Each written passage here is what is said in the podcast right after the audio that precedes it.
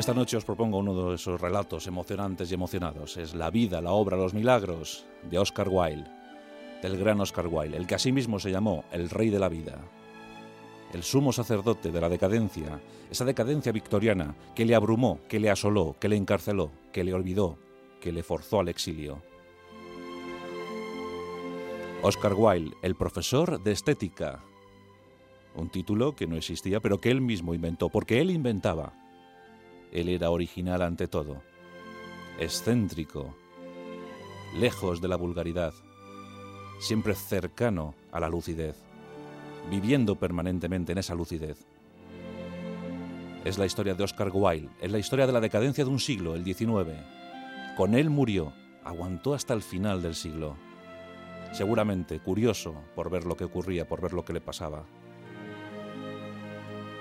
Oscar Wilde, sin duda alguna, es uno de los nuestros. Es una de esas personalidades que se escapan a cualquier interpretación, porque él en sí mismo era una interpretación.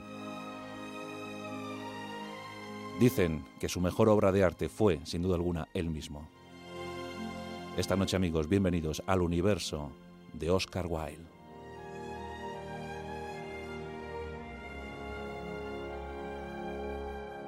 Qué criticado fue Oscar Wilde qué denostado, qué despreciado, qué menospreciado. Efectivamente, tuvo una vida disoluta, siempre viviendo al margen de todo. Él mismo se consideraba un marginado. Pero una leyenda negra cayó sobre él. Un juicio tremendo y terrible hizo que durante más de 20 años nadie en el Reino Unido pusiera a sus hijos de nombre Oscar. A tal punto llegó el estremecimiento. Por eso es bueno que, le demos el homenaje. Como ya desde hace unos años todos lo han reconocido. Pero costó, creedme que costó. Vamos a recordar, vamos a recrear su historia. Por tanto, os invito a viajar a la Irlanda del siglo XIX.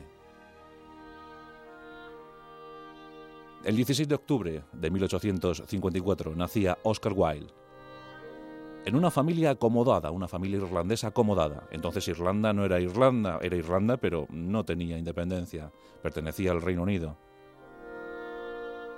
Su padre, un afamado otorrino-naringólogo y oftalmólogo, y además consejero asesor de la reina. No es que lo fuera siempre, pero en algún día, en alguna ocasión lo fue, y con éxito, por eso siempre se le reconoció.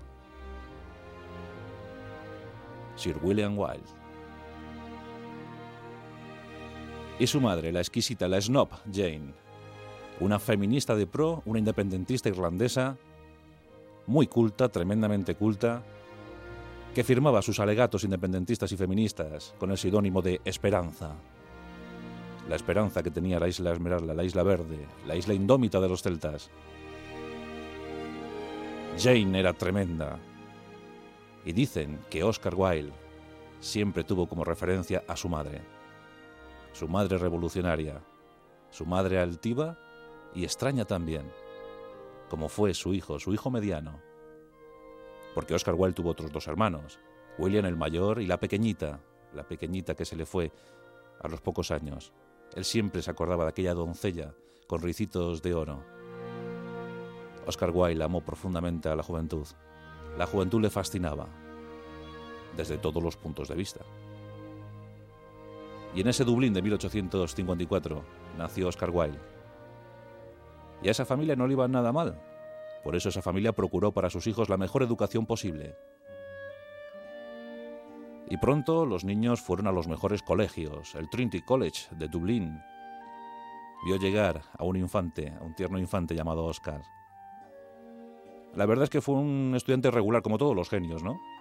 Fue un estudiante pésimo en algunas materias, en algunas disciplinas, pero muy avezado, muy instruido y muy curioso por todo lo que supusiera olor a clásico. Le encantaba el latín, el griego y los clásicos, los clásicos, los eternos clásicos. No en vano sería el máximo estandarte del neopaganismo. A Oscar le interesaba Grecia y todo lo que suponía Grecia. Y en ese ambiente protestante, por aquel entonces, va creciendo Oscar. Y consigue, consigue algún éxito en los estudios. Y eso le procura una beca en Oxford. Oxford, el eje cultural del Reino Unido. Oxford era brillante. Allí se daban cita los jóvenes de todo el país, los jóvenes que querían prosperar, que querían avanzar, que querían cultivar el intelecto. Y en 1874, cuando está a punto de cumplir los 20 años, ingresa en la prestigiosa Universidad de Oxford. Y allí le esperaba el ambiente que él, desde luego, quería encontrar. Aquellos jóvenes que practicaban deporte, aquellos jóvenes que discutían sobre los escritores de la época, aquellos jóvenes que también empezaban a practicar el dandismo, el dandismo, una constante en la vida de Oscar Wilde. Entre ellos se ponían motes, seudónimos, utilizaban seudónimos, y el que le correspondió a Oscar Wilde fue el de Oski, Hosky. Fueron unos años intensísimos y brillantes para él. Siempre recordará que Oxford supuso el mejor momento de su vida, donde él realmente se encontró a gusto, donde encontró su camino. Un tiempo brillante. En 1876 su padre fallecía y le dejó una pequeña herencia.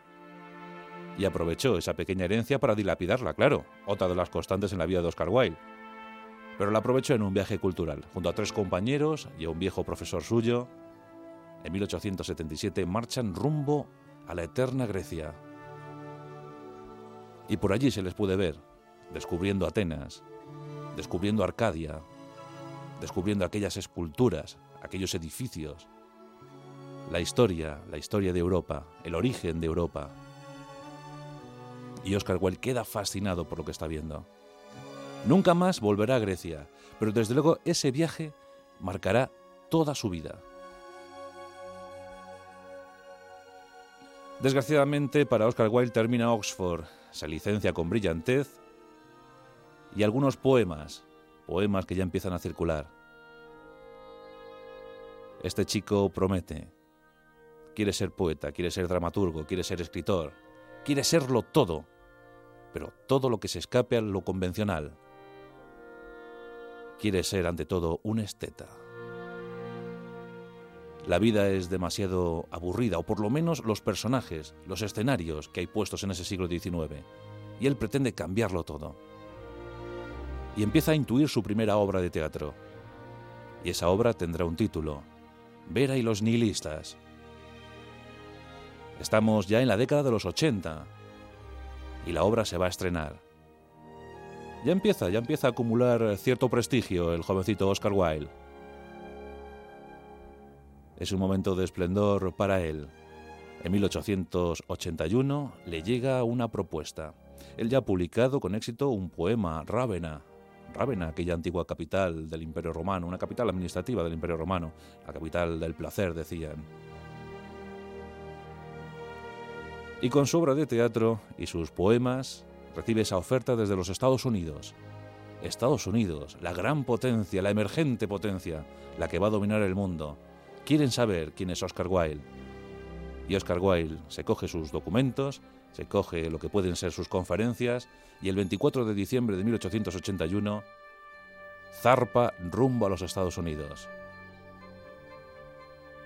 Allí le están esperando lo primero que hace, nada más poner pie a tierra en los Estados Unidos, es decir, ah, directamente digo que el Océano Atlántico me ha decepcionado.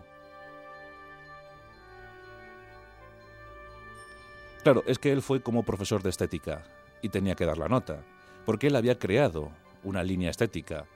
Su atuendo era muy ostentoso, desde luego la parafernalia ya le rodeaba. Él se sabía buen actor, y representaba a la perfección la obra. Pero claro, el escenario no era un teatro, sino el mundo. Se le podía ver con su chaqueta de terciopelo ribeteado, esas calzas, esos calzones cortos de terciopelo, esas medias negras de seda, sus zapatitos de charol con motivos plateados, una enorme corbata verde muy brillante, muy visible, y una melena que le llegaba a los hombros. Era un joven corpulento, era un joven inmenso como su madre. Unos ojos azules, azules agrisados. No se puede decir que fuera em, el máximo exponente de la belleza, pero bueno, resultaba atractivo, resultaba, por lo menos, por lo menos, em, quedaba en el niño. Y era joven, podía presumir de ello. Y se pasea, se pasea por esas calles de los Estados Unidos. Y aquellos eh, jóvenes norteamericanos le veían asombrados, estupefactos. Visita a Walt Whitman, nada más y nada menos, uno de los grandes poetas de los Estados Unidos. Y al parecer mantienen una reunión muy cordial. Vera y los nihilistas se estrena, se estrena con éxito. Los estadounidenses es que lo contemplaban todo con, con, estupor. Pensaban que aquel hombre no era de este mundo. Pero inicia una serie de relaciones que incluso le provocan un adelanto de mil dólares para una futura obra de teatro. Será La Duquesa de Padua. Pero bueno, durante el año 1882, Oscar Wilde recorre buena parte de los Estados Unidos y la verdad es que ese país no le interesa nada. Se interesa por la situación de los irlandeses, también por la situación de los negros, porque hay que decir que Oscar Wilde era un tipo comprometido, comprometido con su tiempo. Decían que era banal, pero no, en el fondo Oscar Wilde era progresista, quería que su mundo avanzara, que el mundo avanzara, que el mundo se escapara de la vulgaridad. Todo era tan vulgar, todo era tan gris. Pero ya manda una carta a uno de sus amigos diciendo, estoy deseando irme de los Estados Unidos. Quiero pasar el otoño en Roma. Quiero pasar el invierno en Grecia y la primavera, por supuesto, en París. Porque París fue muy importante en la vida de Oscar Wilde, como ahora veremos.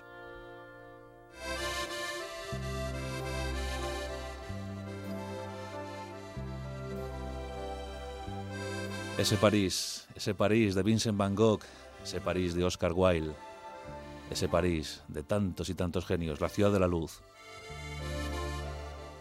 Y hacia París va, después de su periplo norteamericano ha conseguido algún dinerete y por supuesto Oscar Wilde está dispuesto a gastarlo. Como siempre, al borde de la ruina. Y en París quiere inspirarse en Balzac. Balzac fue gran inspirador, gran estimulador para Oscar Wilde y en ese año 83 pasea por las calles de París, ve una estatua de, Nerón, una imagen de Nerón y recorta su pelo, se lo pone anenorado, como dice él. Pero Oscar Wilde se queda sin dinero, vuelve a estar arruinado y tiene que empezar a tomar decisiones. Esa vida disoluta, esa vida llena de estipendios y de, y de fiestas, de, juergas, llenas de bacanal, tiene que cambiar porque si no, eh, un Oscar Wilde con 29 años no va a aguantar mucho más. Así que es el momento para el amor. Regresa al Reino Unido. Y está dispuesto hacer un máximo esfuerzo. Es decir, está dispuesto a trabajar. Sí, eh, va a trabajar, va a intentar reorientar su vida. Y bueno, aunque, aunque no le gusta, mm, está dispuesto a madrugar y a vivir como cualquier burgués de la época. No sé si le va a durar mucho, no sabe él mismo si le va a durar mucho, pero bueno, por lo menos lo va a intentar. En 1881 había conocido a una jovencita hermosísima. Su nombre era Constance Mary Joy. Constance era muy guapa, ojos violáceos. Era alta, bien contorneada, culta, inteligente, conocedora de las lenguas itálicas. Y enseguida traba amistad con el original Wilde.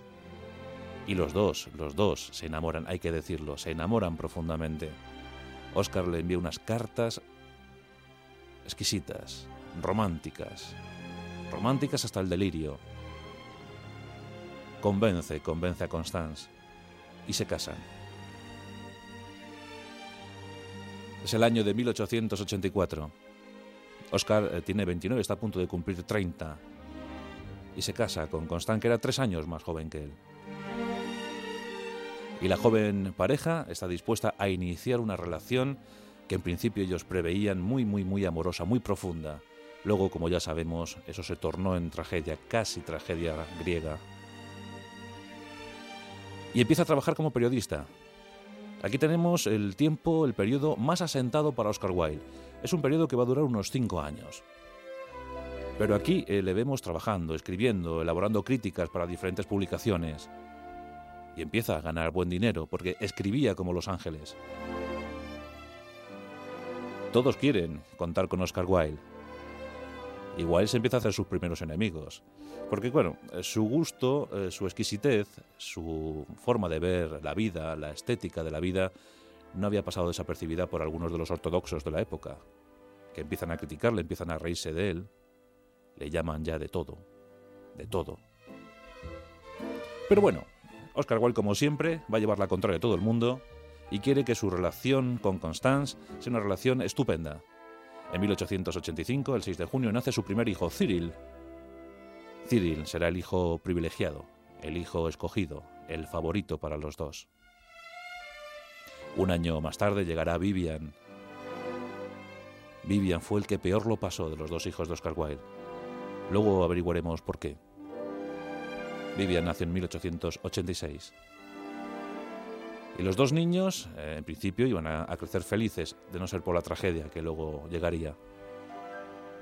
En 1887 a Oscar Wilde le llega una propuesta de ascenso, de trabajo. Hay una publicación femenina que se llama Ladies World que le propone ser el director de esa publicación. Quieren que sea el director de esa publicación. Oscar Wilde eh, dice que sí, evidentemente, de escribir para un periódico a dirigirlo hay un, hay un trecho, un trecho estupendo y quiere ser el director de esa publicación, pero no le gusta el título, no le gusta el nombre de la revista. Sí, una revista para mujeres, sí, pero que no se llame Ladies World, no. es mejor que se llame Woman's World, el mundo de las mujeres. Es más democrático, más aperturista. Y desde luego es un éxito. Ya se puede ver en noviembre de ese año la portada y en la dirección, en el staff, aparece Oscar Wilde como director. Introduce innovaciones, la revista se vende muchísimo, y durante dos años, la verdad es que la situación económica de Oscar Wilde se puede considerar como floreciente, floreciente y muy, muy, muy abundante. Son años estupendos para la familia Wilde. Y además empiezan a llegar sus primeras publicaciones. Había publicado algunos cuentos que los recopila, los reúne bajo un título, El Príncipe Feliz y otros cuentos. ¿Os acordáis de la historia del Príncipe Feliz?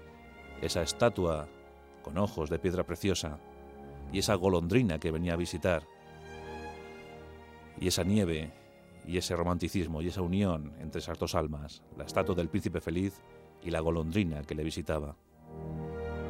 Son cuentos con moraleja, son cuentos como siempre exquisitos, son los cuentos de Oscar Wilde. Es el primer libro de cuentos, eh, llegaría otro, Una casa de granadas. Es una maravilla, sus ensayos también, por supuesto. Estaba preparando un libro de ensayos, recopilando los que ya había publicado. Aquí nos podemos encontrar ensayos que se pueden eh, considerar magistrales. La, la decadencia de la mentira. Ese se considera como magno, la decadencia de la mentira. O también el crítico artista. Esos se recopilan en su libro Intenciones. Eso es un libro fundamental si queremos conocer a Oscar Wilde. Ahí nos cuenta, ahí nos da su visión sobre la vida. ¡Ay, qué maravilla! ¡Qué maravilla! Se está preparando su primera y única novela. Estamos finalizando la década de los 80 y Oscar Wilde también conoce su orientación sexual. Siempre la había intuido. Pero en ese año, Robert Ross le orienta sobre su auténtica vocación su auténtica vocación sexual. Sí, efectivamente, Oscar Wilde era homosexual. Y Robert Ross se lo demuestra. Constance lo intuye, pero no quiere saber nada. Quiere obviar lo inevitable. Quiere evitar lo que está ocurriendo. En 1889 el matrimonio se ha distanciado, se ha distanciado incluso ya se habla de, separación auténtica. Ya no volverá a ser nada lo mismo. Constance está muy decepcionada con la actitud de Oscar Wilde. Aún así no le abandona. Robert Ross es el primero de una larga lista de amantes, aunque bueno, podemos considerar como tres los amantes oficiales. Podríamos hablar de Robert Ross, podríamos hablar de John Gray, del, poeta John Gray, y por supuesto, Lord Alfred Douglas, del que hablaremos ahora mismo. En 1890, como os decía, publica el retrato de Dorian Gray. Y lo publica en principio con 13 capítulos en una revista. Pero el éxito es tan abrumador, el éxito es tal, no olvidemos que Oscar Wilde ya es un autor de prestigio, un autor reconocido, elogiado y aplaudido. Pues el éxito es tal que Oscar Wilde decide eh, añadir siete capítulos más y publicarlo en forma de novela. Todos aplauden, todos están convencidos. El genio está entre ellos, Oscar Wilde, y por si fuera poco tan excéntrico, tan original, en 1891 el retrato de Dorian Gray se publica como novela. Un canto a la juventud, esa juventud que siempre le fascinó. Dicen, eh, bueno, comentaban que el retrato de Dorian Gray se había inspirado en la figura de John Gray, un jovencito de 22 años, un incipiente poeta, que bueno, que había motivado que Oscar Wilde escribiera esa obra, pero parece que parece que no. Hombre, si hay cierta similitud, el apellido y también que Oscar Wilde llamaba a John le llamaba Dorian. Pero bueno, parece parece que no. La novela es estupenda, estupenda y abrumadora, aterradora en el final, que por supuesto ya conocéis. Y si no, pues a leerla, a leerla porque es eh, fantástica. Es la única novela de Oscar Wilde. Pero Oscar Wilde también había pensado en el teatro, por supuesto. Y estaba preparando sus comedias. Hasta entonces se había publicado, pues bueno, los textos de dos dramas. Y las comedias eh, iban a ser también fantásticas. Cuatro comedias. Bueno, pues ahí tenemos el, el abanico de Lady Marrock, también tenemos Una mujer sin importancia, Un marido ideal y la importancia de amarse Ernesto. Es el periodo más resplandeciente, más descollante para Oscar Wilde, y lo podemos situar en, en ese lustro de la década de los 90, entre 1891 y 1895. Aclamado por todos. Rico y pobre, pobre y rico. Una vida ya completamente dejada. Dejada a sus más mórbidos instintos Sí, apartamentos, hoteles, nada escapaba al dinero y a lo que quería hacer Oscar Wilde. Y se acompaña por jovencitos, jovencitos de los barrios obreros de Londres. Y todos murmuran, todos comentan, todos quieren saber acerca de la doble vida que lleva Oscar Wilde, porque sí, llevaba una doble vida, aunque él hacía todo lo posible porque no fuera doble, porque todo el mundo lo supiera.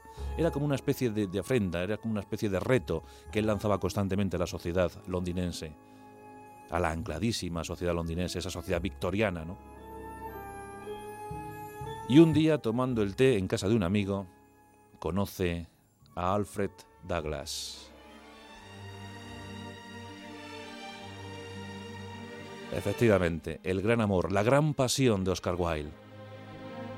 16 años de diferencia, él tenía 36 y Alfred tenía tan solo 20. En principio se conocieron, se gustaron, se trataron y empezaron a intimar. Pero en 1891, coincidiendo con la publicación de la novela Retrato de Dorian Gray y de algunas obras más, la pasión ya es irrefrenable. Los dos se lanzan al amor, buscando el amor, a escondidas, en público. Ya, pues yo creo que no se puede ocultar. Empieza el escándalo, empiezan a murmurar. Ya todo se sabe. A todo esto Constance, su mujer, está pues muy apesadumbrada, está muy triste, muy dolida con la actitud de su marido.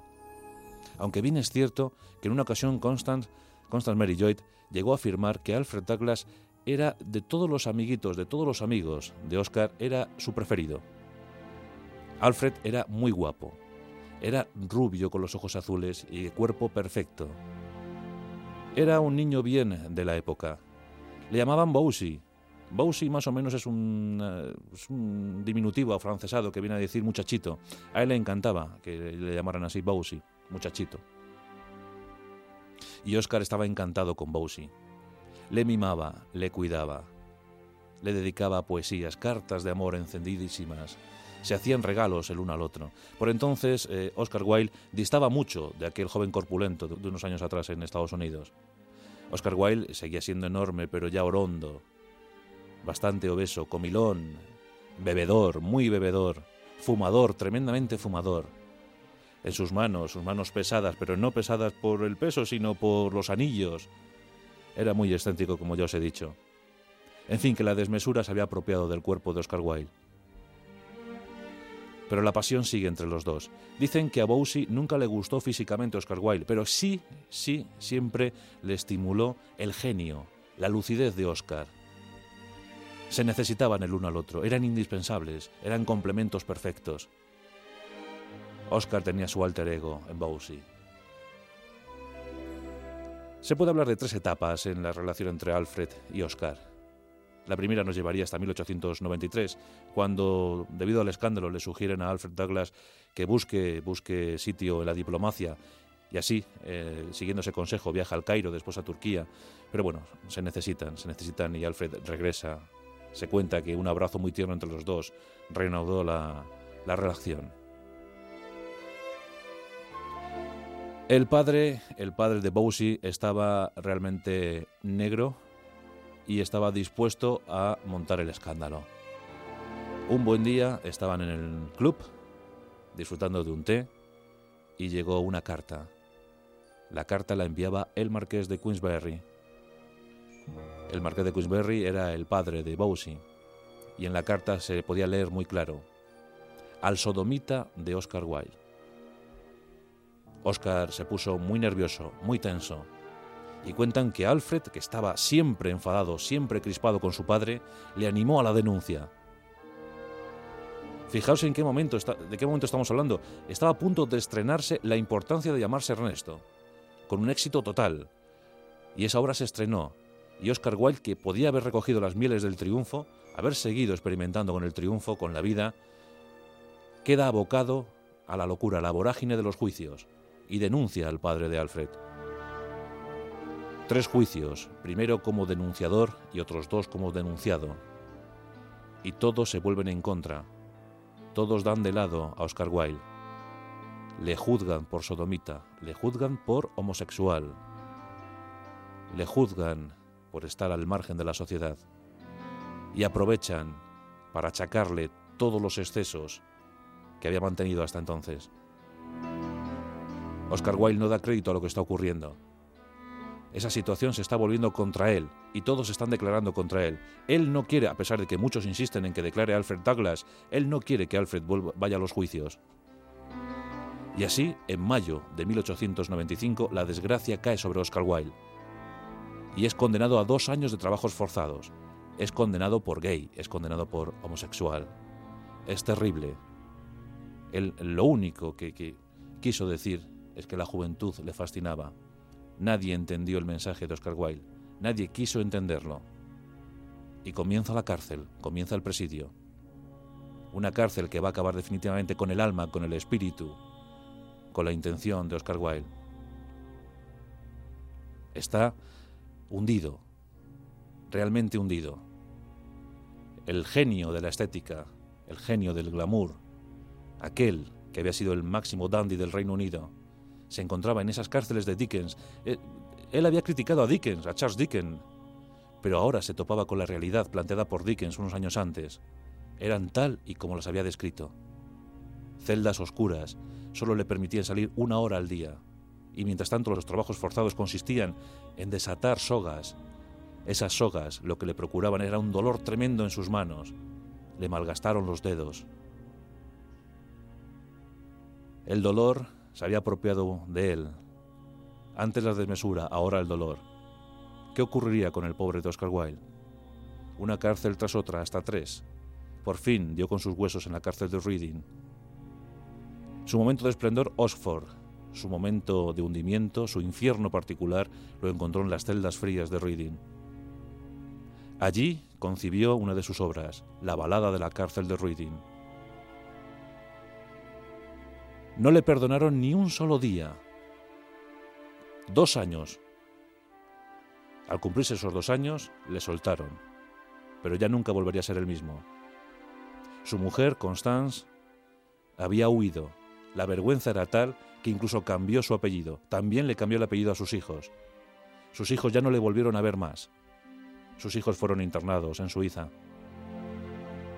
Oscar Wilde estaba solo, No le quedaba nadie, no le quedaba nada. En Reading había también gestado una carta de reproche a Alfred Douglas. Sí, Alfred le había abandonado. De Profundis, una obra inmortal, donde le reprocha todo, donde le acusa de todo. Oscar le dio cariño, le dio amor, le dio su sinceridad, le dio su alma. Alfred Douglas le respondió con frialdad. La belleza fría, la belleza de una estatua, una estatua de bronce. Oscar desolado se va del Reino Unido. Nadie le quiere allí. Y busca en su eterno París. Y allí encuentra. Y al final, a pesar de todo, se vuelve a reencontrar con Alfred Douglas. Se necesitaban, claro que sí. Y los dos viajan, viajan a Italia, viajan a Argelia. Pero ya todo estaba perdido, todo se había desbocado, arruinado hasta límites insospechados. Aquel que había dicho, el viejo lo cree todo, el maduro lo sospecha todo, pero amigos, el joven, el joven lo sabe todo. Él ya no era joven, él ya no sabía nada, no sabía ni siquiera si sospechaba o si creía. Eran los momentos finales para Oscar Wilde. Arruinado, deambula, con un seudónimo para que nadie le reconozca. Sebastian Melmoth. Ese es su último nombre. Dicen que la sífilis posiblemente no fue esa la causa. Posiblemente fue una otitis aguda, una tremenda otitis aguda. Fijaos que su padre había sido otorrino naringólogo. Pues una otitis aguda que desembocó en meningitis, la que dio el traste con la vida de Oscar Wilde. Era el 30 de noviembre del año 1900. Tenía 46 años. Antes de morir, acertó a pedir champán, champán francés del mejor. Cuando le pasaron la factura, dijo, siempre en su ironía, Dios mío, me muero por encima de mis posibilidades. Y es que siempre había vivido por encima de sus posibilidades. Pero no en lo intelectual. La que no estuvo a la altura de sus posibilidades fue la sociedad que le rodeó. La bruma de Londres y la bruma de la sociedad victoriana. Oscar Wilde, el eterno Wilde. Con sus obras nos alejamos, dejándole ahí en ese cementerio de París, donde yace al lado de Jim Morrison, otro poeta, el poeta del rock. Ahí están los dos, cubiertos de lirios y de girasoles, porque debéis saber que los lirios y los girasoles de Van Gogh eran las flores que habían adoptado los decadentes, porque él era el sumo sacerdote de los decadentes.